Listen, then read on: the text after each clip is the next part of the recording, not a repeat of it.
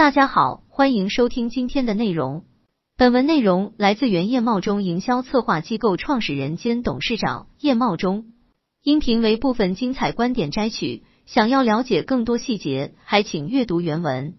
本期音频还可以在喜马拉雅、懒人听书、蜻蜓、乐听、三十六课、荔枝等平台收听，搜索笔记侠即可。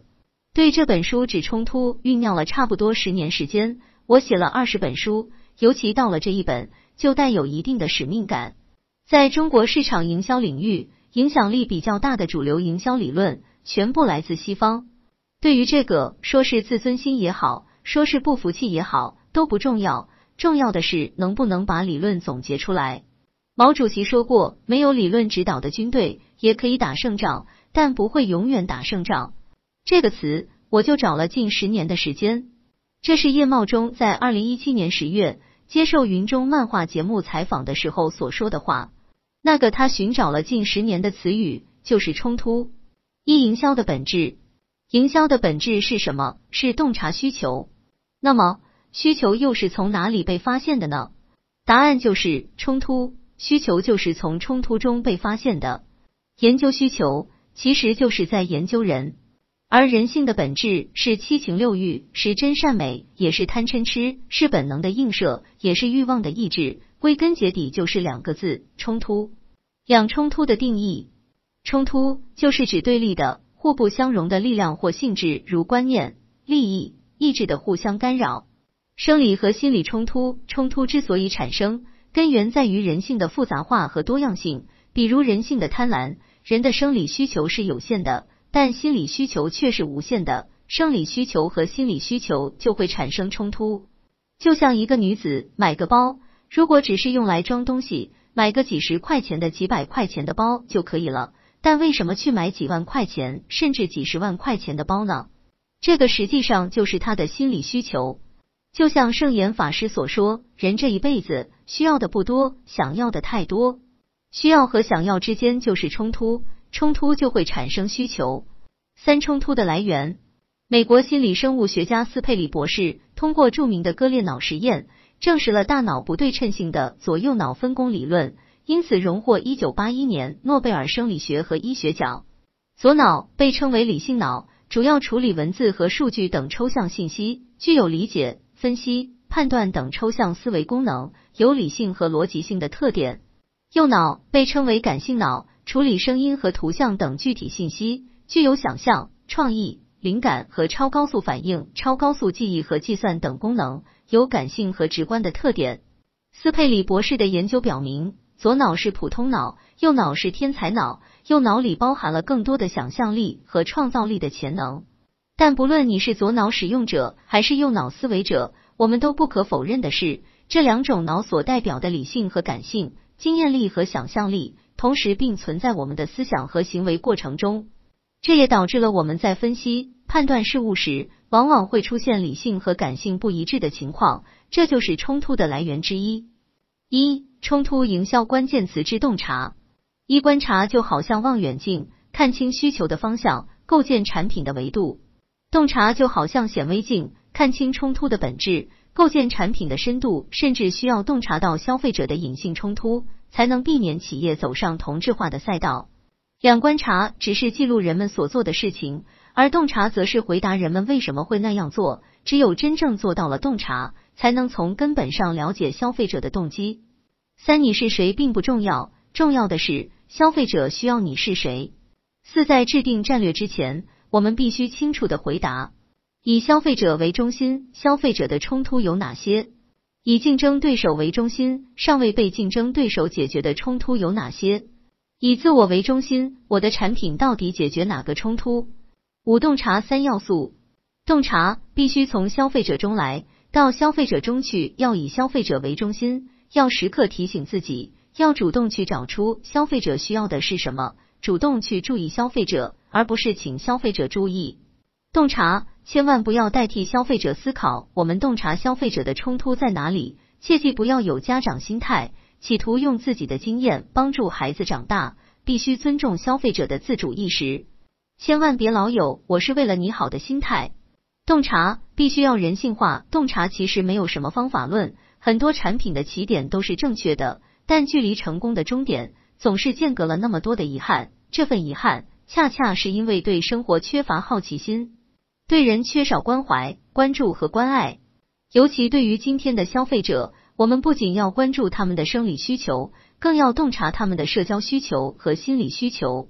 二、冲突营销关键词之诉求：一、消费者只关心自己，并不太关注企业想说什么。他们关心自己的生活是否能更好，关心产品和品牌是否能解决自己的冲突。所以，我们必须要区分清楚，我们到底是在诉说还是诉求。两诉说，企业想说的是什么？诉求，消费者想听的是什么？三诉求，不仅要解决消费者的冲突，更要解决传播的冲突，必须要紧紧围绕三个一，一个中心，不要说你想说的话，要说消费者想听的话。以解决或制造消费者冲突为中心，一个冲突，你的诉求必须聚焦在一个核心冲突上，不要企图以多取胜。一句人话，目的是解决冲突，更要便于传播，所以不要追求所谓的高大上，要说消费者听得懂的人话。四诉求必须以消费者为中心，让他们听得懂、能接受，快行动会改变，目的就是快速解决消费者冲突，使其产生购买的欲望。就好像毛主席的名句“打土豪分田地”。五产品真相是解决消费者冲突的具体解决方案，而不仅仅只是产品力的描述。品牌真相是解决消费者冲突的具体沟通方案，而不仅仅只是品牌形象的输出。六诉求的目的是为了求婚，千万不要钢铁直男般的自说自话自嗨。诉求之前必须洞察到消费者的冲突点在哪里。诉求是行之有效的告白，让消费者感动心跳，愿意和你 kiss，就应该尽量用他们喜欢的语言、喜欢的方式、喜欢的场景。七楚实践的故事感动了消费者，人们因为楚老的为人和经历，相信楚城，购买楚城。这并不是故事营销的成功，而是楚实践精神的感动力。因为楚老一生的传奇，他的执着和坚守，让消费者确信他种植的橙子一定好吃。最终由感动转换为购买。三、冲突营销关键词之劝诱。伊奥斯卡王尔德说：“我能抵抗一切，除了诱惑。用正确的劝和诱，才能让我们的诉求无往不利，快速解决冲突，甚至制造出新的冲突，开辟新的欲望赛道。”两劝诱二字，单从字面上看，似乎透着一丝丝的危险信号。所以在劝诱之前，我们必须在心里放上一个闹钟。设置好闹钟的警铃，以善良为边界。我们诱发的是人们对美好生活的向往，而绝非不知节制的欲望。三品牌要成为消费者生活的一部分，必然需要和消费者人性层面的某些特质产生共鸣。品牌劝诱的前提必须符合人性的真善美，才能有长远的立足之地。四在智能营销时代，品牌对消费者的争夺早已进入到错觉。幻觉和心理暗示的层面冲突不断迭代升级，营销不能只停留在认知的浅层，更需要深入到消费者自身都尚未觉察的错觉、幻觉和心理暗示的深层进行劝和诱。五强大的品牌能改变消费者对产品的认知，关键是要利用或者制造消费者的错觉、幻觉和心理暗示，解决现实自我和理想自我之间的冲突。诱劝必须符合逻辑、常识。目的是建立信任，让人相信，又必须源于生活，又高于生活。目的是激发欲望。其一般来说，消费者态度的形成分为三个阶段：第一阶段，依从，迫于压力；第二阶段，认同，情感联系发生改变；第三阶段，内化价值观发生变化。根据消费者态度形成的规律，我们可以抓住第一时间点，放大券的势能，加速消费者的信任度。在第一阶段就简单粗暴，一招致命解决冲突。八券是通过强大的拉力进攻消费者的左脑，告诉消费者来买我吧，不买我你就是傻子。是通过各种手段给消费者一个购买的理由，一个无法拒绝的理由，其实也就是消费者向自己内心屈服的过程。九消费者要的不是数字，他们也未必想听你的故事，除非你是乔布斯。他们更没有时间来研究你的发明专利，他们要的是结果，结果，结果。解决冲突后，他们能享受到的结果是什么？实券的目的是解决消费者的冲突，而不是教育消费者。摆事实、讲道理、给数据的前提，都必须把消费者的冲突放在首位。消费者要的不仅仅只是 IQ 班的标准答案，更需要的是 EQ 的答案。十一姚明就是用 EQ 解决冲突的高手。曾经，外国记者总想变着方子嘲讽中国男篮。那位记者故意说起男篮里约奥运会惨败的事情，并说十四亿人里找不出五个会打篮球的人。如果你是姚明，你会如何解决冲突？摆事实，讲道理。姚明反问道：“怎么美国三亿人都找不到一个打乒乓球的呢？”记住，我们的目的是解决冲突，而不仅仅只证明自己的强大。十二，真正能够劝服消费者的，只有消费者自己。消费者只会屈服自己内心的渴望和感动。如果你的产品和品牌本就符合了他们内心的渴望和感动，即便你的产品不完美，消费者也会欣然接受。十三，在一个流量世界里，把流量转化为存量的第一步，首先是要快速吸引人们的注意力。所看、所听、所闻、所尝、所感，但凡能触及消费者的入口，我们都可以设置诱的按钮。四、冲突营销关键词之重复。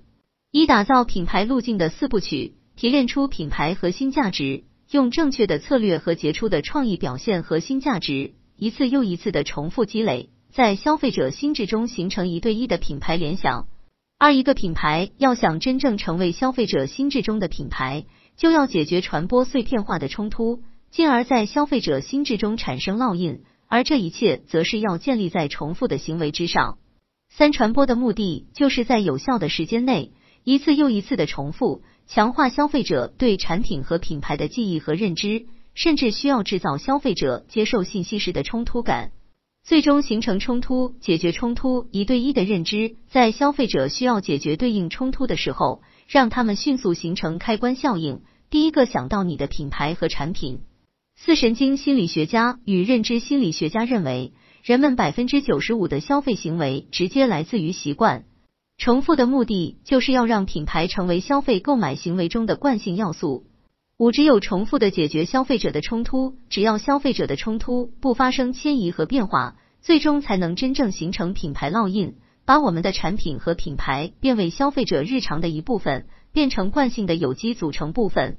六，要让重复战略行之有效，就必须坚持三个一工程：一个冲突，一句话，一幅画。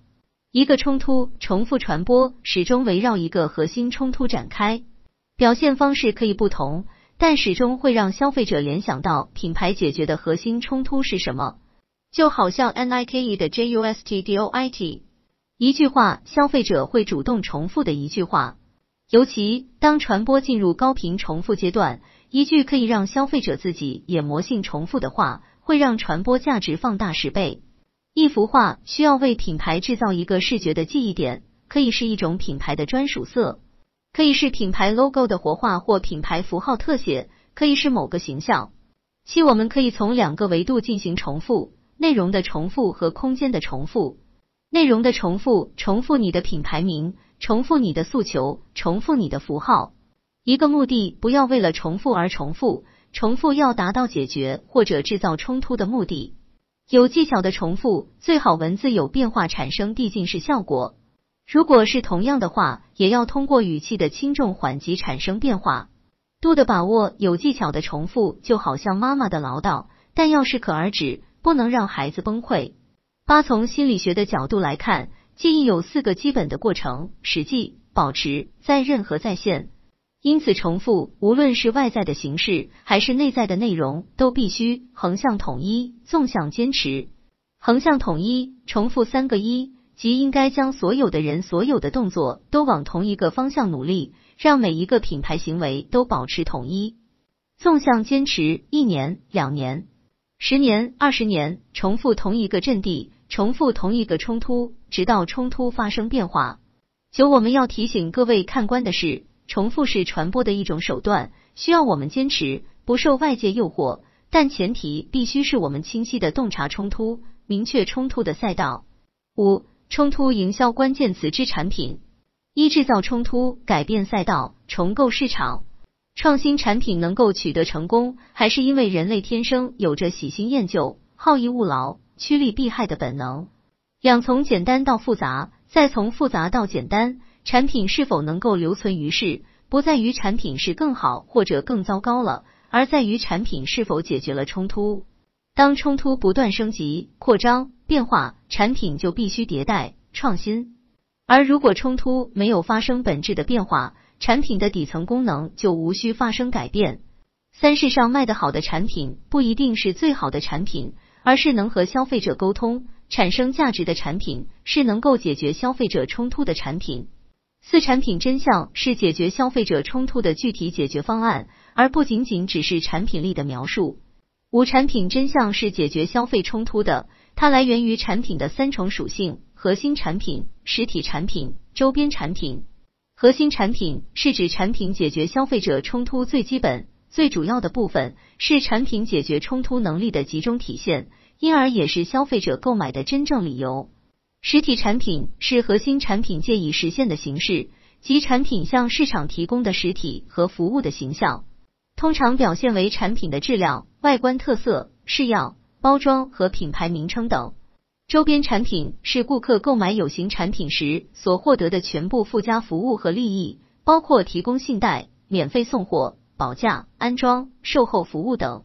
六所谓所有的生意都值得重新做一遍的原理，其实就在于，如果我们无法改变实体产品，那么是不是可以改变核心产品的诉求？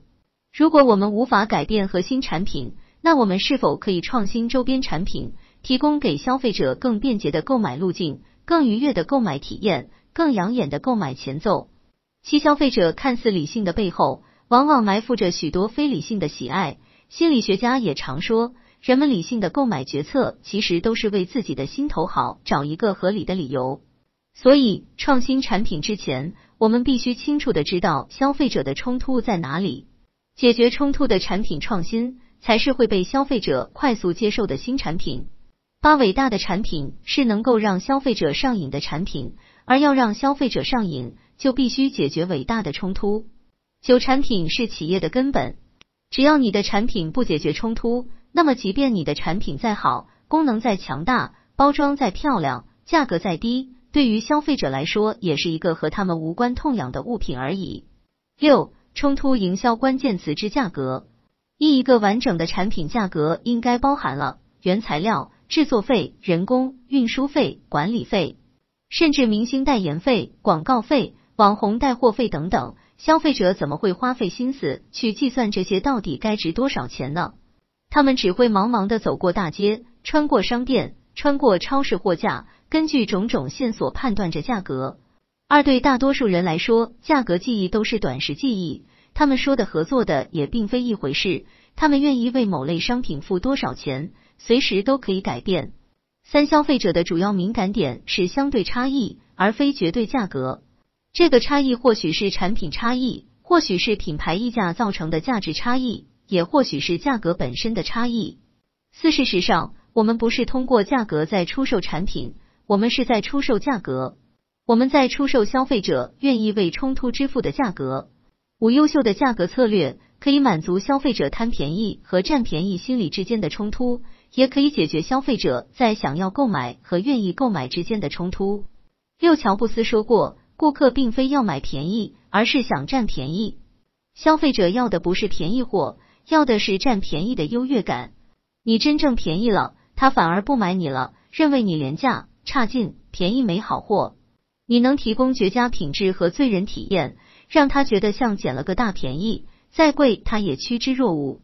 七要让消费者感觉占了便宜，选择参照物就很重要，可以有两个方向可供参考：以产品为核心，纵向对比，以旧产品做参考物。产品自我的迭代，通过升级更好的产品，更高性价比的价格，让消费者感觉更加满足。以消费者冲突为核心，横向对比，以消费者传统认知做参考物，提供给消费者更好、更快。甚至完全不同的解决冲突的方法，以此提供给消费者更高性价比的价格。八消费者才不管你是钉子还是钩子，只要能更好的解决我的冲突，更亲民的价格，就会有更大的满足感和复购率。在商品竞争的世界中，非品牌竞争。消费者会从三个维度考虑购买的成本、商品解决冲突的能力、商品的价格、购买商品的便利性。性价比满足的前提始终都是产品解决冲突的能力。谁能更好的解决冲突，辅之以更亲民的价格，谁就是性价比之王。酒价格已经不能单纯的以成本为导向，消费者是根据自己的心理钱包估算价格，根据冲突的大小判断价格。使市场千变万化，消费者那么理性又那么感性，你可以制造幻觉，让消费者一面觉得高不可攀，一面又绞尽脑汁想要拥有。也可以用免费让消费者失去理智，蜂拥而至；可以让消费者感觉捡了便宜，也可以让消费者经过一番思量后，最终觉得还是你最物超所值。十一定价的关键不是卖方的成本，价格的设定是为了满足顾客的需求，或是反映他们愿意支付的溢价，更多的时候是要以消费者的需求、市场的变化来制定价格。七、冲突营销关键词之树敌。一冲突二字，天生就会和竞争、博弈、对立、侵略等等力量相搏的词语发生关联。作为温良恭俭让的传人，我们自然会对冲突产生天然的抗拒心理。两做产品、做品牌、做营销，原本就是一场博弈，一场新与老的对抗，弱与强的对抗。如果止步于冲突之前，止步于敌人之前，那注定要耗费巨大的传播成本，才能在市场占据一席之地。事实上，更有可能因为避让敌人而牺牲巨大的规模市场。三不要害怕敌人，因为竞争是无法避免的。随着竞争的升级，消费需求的升级，冲突会自动自发的生成。如果你不先发制人，你就失去了把握市场的机会。四树敌有三重含义，第一重含义是指树立敌人，即因为自己不当言行，导致别人与你为敌。或是将自己的资源势力分割出去，创造一个或者一群人与自己为敌，与自己对抗。第二重含义是指自己主动寻找一个强大的敌人，并以战胜他作为自己的目标和事业。这个敌人更像为自己的成长设定的一个高度，一个障碍，一个必须收归囊中的战略高地。第三重含义是指利用一个强敌借力上位。营销上采用树敌的手段，目的绝不是树立敌人。而是通过洞察敌人的弊端，改变游戏规则，发动进攻；通过树敌制造冲突，改变赛道，重构市场。五在冲突理论看来，敌人可能有三类：一、传统的直接竞争对手或者跨界打劫的；二、企业自身的旧我；三、消费者的旧习惯、旧认知、旧喜好。这三者都可以成为树敌的对象，但树敌从来不是我们的目的。敌人背后的冲突才是树敌的目的，不是干倒敌人，而是制造冲突，为企业找到重构市场的机会。六企业想要创造成就，就必须找到够大够强的敌人，共同开创一个令人瞩目的战场，共同缔造一个令世人难忘的传奇。有的时候，对手可以是具体的品牌，也可以是相对立的品类。其广告圈一直有句名言，一直被模仿，从未被超越。树敌的目的绝非只是让您的产品做得比敌人更好，从而超越敌人。树敌的真正目的是通过研究你的敌人，发现新的冲突，制造新的冲突，重构赛道。正确的战略不能只是跟在大佬后面尾随，食人牙慧。八树敌的意义从来不在于敌人，而在于消费者如何成功的把消费者吸引到你的赛道上，才是我们进攻敌人、打击敌人的根本目的。九树敌其实就是制造和竞争对手的冲突，就是完全站在他们的对立面，制造出消费者新的相反的冲突需求。必须和竞争对手反其道而行之，并且时刻寻找机会反对他们，反对他们，反对他们。实制造和竞争对手的冲突，不能只追求表面的差异化。